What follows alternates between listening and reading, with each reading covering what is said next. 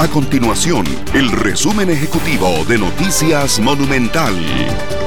Hola, soy Juan Enrique Soto y estas son las noticias más importantes del día en Noticias Monumental. El Hospital Nacional de Niños pidió a los padres de familia velar para que sus hijos no usen pólvora en estos días festivos.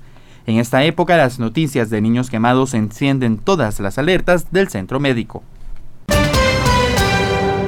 La suspensión de los festejos populares de Zapote a raíz de la pandemia por COVID-19 representó pérdidas de casi 800 millones de colones, según estima la municipalidad de San José.